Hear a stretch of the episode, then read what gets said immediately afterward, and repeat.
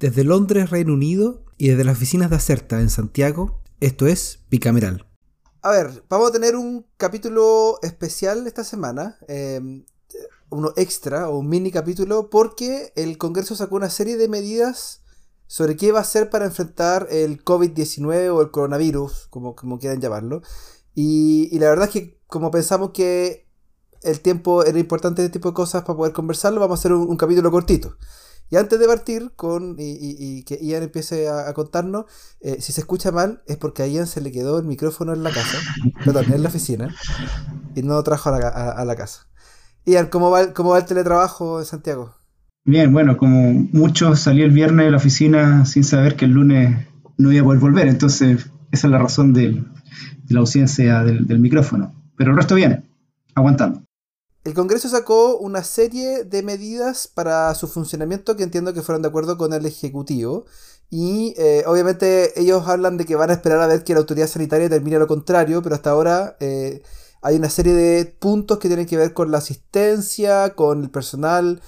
cuéntanos de qué se están tratando estas distintas medidas.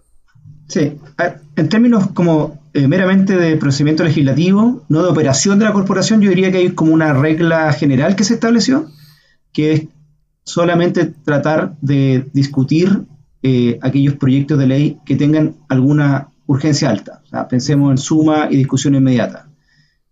Eso yo creo que aplica como el primer criterio para, que entendamos cómo se va a ordenar el, trabajo del Congreso en este periodo incierto de, duración. Podríamos estar varias semanas bajo esta lógica, cosa que no creo. Eh, segundo, obviamente esto tiene una derivada que es que en las salas solamente van a tratar proyectos con esa urgencia, entonces ahí la importancia de llegar a un acuerdo con el Ejecutivo para ver qué, a qué proyecto tú le asignas urgencia. Hoy día, que estamos grabando, hoy día eh, martes, la Cámara vio el proyecto de ley que tiene que ver con eh, el aporte de un subsidio para, para asegurar el ingreso mínimo, que luego fue visto en la sala del Senado también, un proyecto que tenía discusión inmediata, el Ejecutivo hoy día en la tarde asignó discusión inmediata para el proyecto que eh, establece la figura del teletrabajo, por lo tanto entendemos que mañana, por ejemplo, en el Senado se va a ver esa iniciativa. Aquí un, breve paréntesis, pues en el Senado, me quedó más claro, entiendo que para la Cámara es la misma lógica, dejaron como una especie de eh, ventana abierta para tratar otros asuntos, pues dijeron que todos los proyectos con urgencia, más aquellos que permitan como contener o sirvan de medidas de, gestión del coronavirus o el COVID-19. ¿Qué pasa acá? Eh, eh, hay una moción, por ejemplo, del senador eh, Girardi y otros miembros de la Comisión de, Salud que están proponiendo establecer una especie de control de precio a aquellos productos sanitarios y farmacéuticos que sean considerados como de primera necesidad para el, para el control de la pandemia. Fue visto bastante rápido hoy día en la Comisión de Salud del Senado, se aprobó en general hay muchas posibilidades que se vea mañana en sala del Senado por las mismas razones. Hay mucho apoyo o interés en legislar o mandar un aviso que sea eh, aprobando alguna instancia de este proyecto por el tema que está viéndose como en la, discusión pública, que tiene que ver con los precios de, los productos, algunas personas que han hecho acaparamiento de, no sé, de desinfectantes, cosas así. Entonces, esa patita del, como de la regla general que mencionaba al principio también está siendo utilizada eh, por los parlamentarios. Bueno, de hecho, de hecho, mm, hoy día en la mañana eh, aparecían algunas noticias que en el, e, en el Ministerio de Hacienda estarían en contra de la fijación de precios y habrían ocupado el argumento de que es inconstitucional.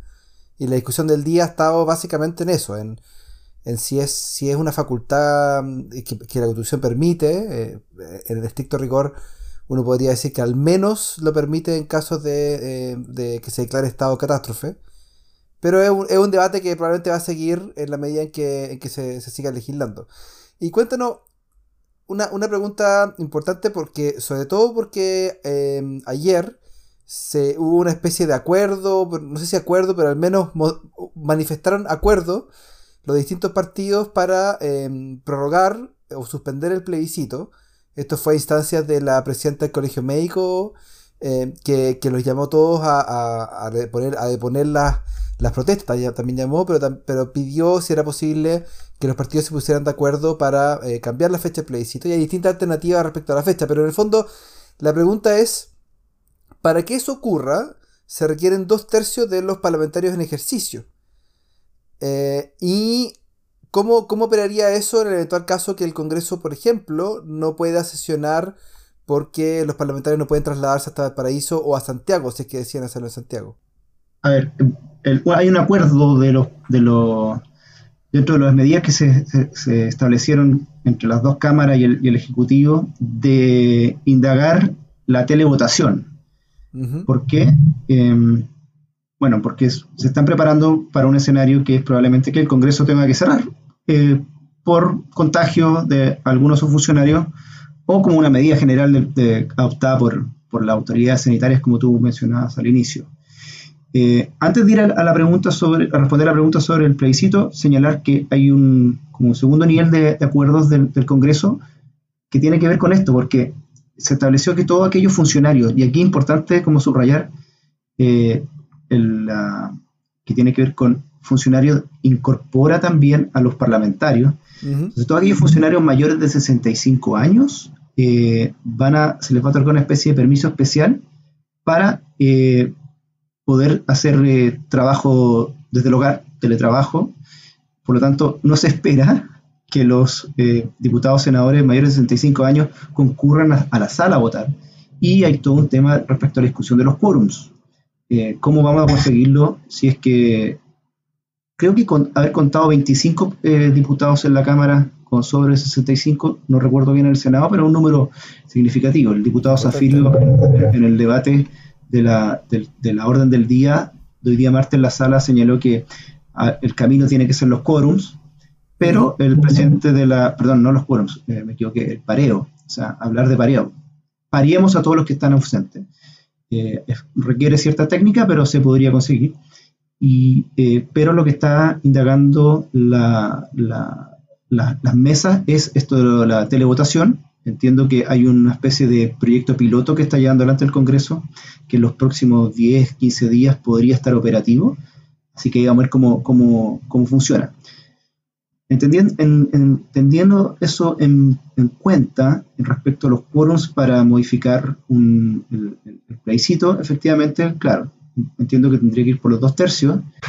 Y lo interesante es que ya se presentaron un par de proyectos de ley eh, estos días sobre la materia, hay, iniciativas, eh, algunas mociones que están proponiendo formalmente irse a cambiar de fecha para, el, para el plebiscito el 26 de abril. Eh, también otros, otros temas relacionados como con la contingencia, pero es una posibilidad bien factible. O sea, ya desde, al menos desde el pálpito del Congreso, uno ya puede decir que hay ánimo o hay disposición para modificar la fecha. Vale, y, para terminar creo que hay una serie de medidas que van en la línea de lo que planteaste sobre proteger a los funcionarios eh, del, Congreso, funcionarios y funcionarias.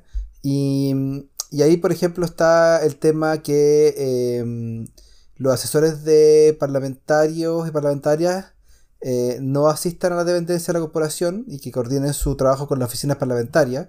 Y además creo que pusieron un límite de dos funcionarios por parlamentario o parlamentaria que pueden estar en, el, en, el, en, las corporaciones.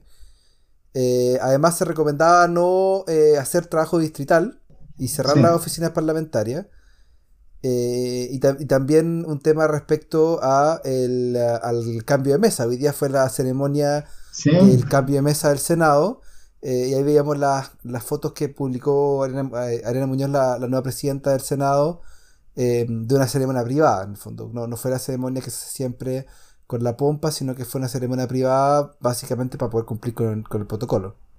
Tal cual, sí. y agregar sobre eso que en, la Cámara de Diputados renunció o, presentó su renuncia Iván Flores como presidente. Aquí hay una diferencia como de procedimiento entre ambas cámaras. En la Cámara debe votarse a la semana siguiente de presentación de la renuncia la, la votación de la, de la nueva de la nueva mesa. Así que todavía queda una semana para resolver quién, quién va a liderar la Cámara Baja. Se entiende que Silver, ya lo comentamos el capítulo pasado, hay un par de, peros ahí que, tomar en cuenta. Bueno, y eso es lo que ocurre en el Congreso hasta hoy día con respecto al coronavirus. Em, vamos a tener capítulo normal este viernes, así que ahí comentamos con más calma eh, qué ocurrió, qué va a pasar y cuáles son los pasos siguientes. Así es. Y ojalá, ojalá Ian pueda eh, romper, el, romper el cerco e ir a buscar su micrófono. Vamos a hacer todos los esfuerzos regulares eh, para conseguirlo. Bien, abrazo. Chao, que esté bien. Chao, chao. Recuerden que Bicameral es un podcast de Acerta. La producción y conducción estuvo a cargo de Javier Sajuria y de quien les habla, Ian McKinnon. Nuestro tema musical se llama Giacomo, de Mural Band, gentileza de Rodrigo Recabarren. Acerta es una consultora en comunicación estratégica y asuntos públicos. Para más información sobre sus servicios, visita www.acerta.cl.